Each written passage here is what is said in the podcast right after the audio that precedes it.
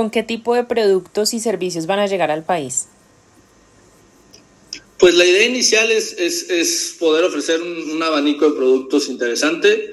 Em, de entrada, eh, el producto que, que, a nosotros nos ha dado un, un crecimiento bastante interesante, que es darle acceso a los colombianos a poder invertir en la bolsa de Nueva York directamente desde un dólar americano, sin comisiones. Em, entonces, ese es un producto, eh, nosotros le llamamos fractional shares o acciones fraccionadas. Eh, y estamos trabajando también en, complementar con otros dos productos. Uno es eh, una inversión más, más pasiva para poder complementar el tema de, trading.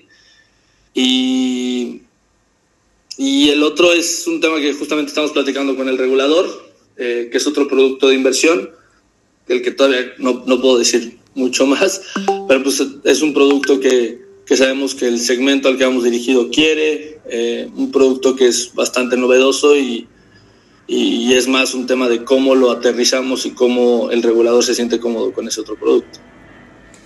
Perfecto. Eh, a través de su plataforma, ¿los usuarios también podrán invertir en acciones de la Bolsa de Valores de Colombia o por ahora solamente es en la de Nueva York? Eh, la idea es ofrecer las dos, eh, ofrecer internacional y nacional. y yo creo que es un tema de interés también del regulador, ¿no? Que el dinero también ayude y aporte a, entidades nacionales. Entonces, sí, la idea es que el cliente pueda eh, invertir en, las dos bolsas, ¿no? De manera nacional y también directamente en Nueva York.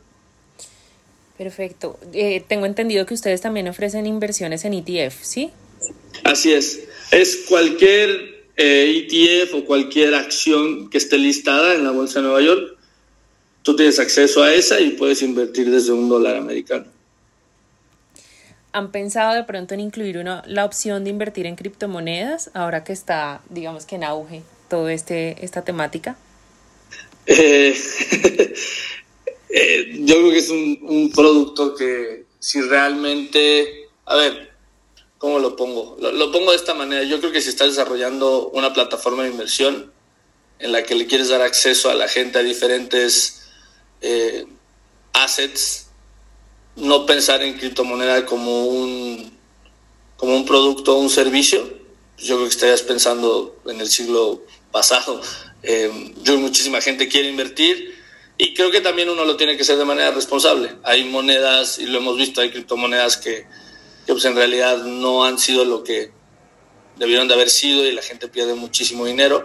Y yo creo que eso es algo que tenemos nosotros. Tratamos de ser muy responsables con lo que le ofrecemos al cliente, pero hay criptomonedas que creo que tienen muchísimo futuro eh, y por lo tanto creo que poderle dar la opción al cliente de diversificar su dinero en diferentes, de diferentes formas, pues creo que es la mejor manera de hacerlo y la manera correcta. Entonces sí, sí, sí lo estamos trabajando de manera muy activa, siendo muy honesto con, con usted, Carolina.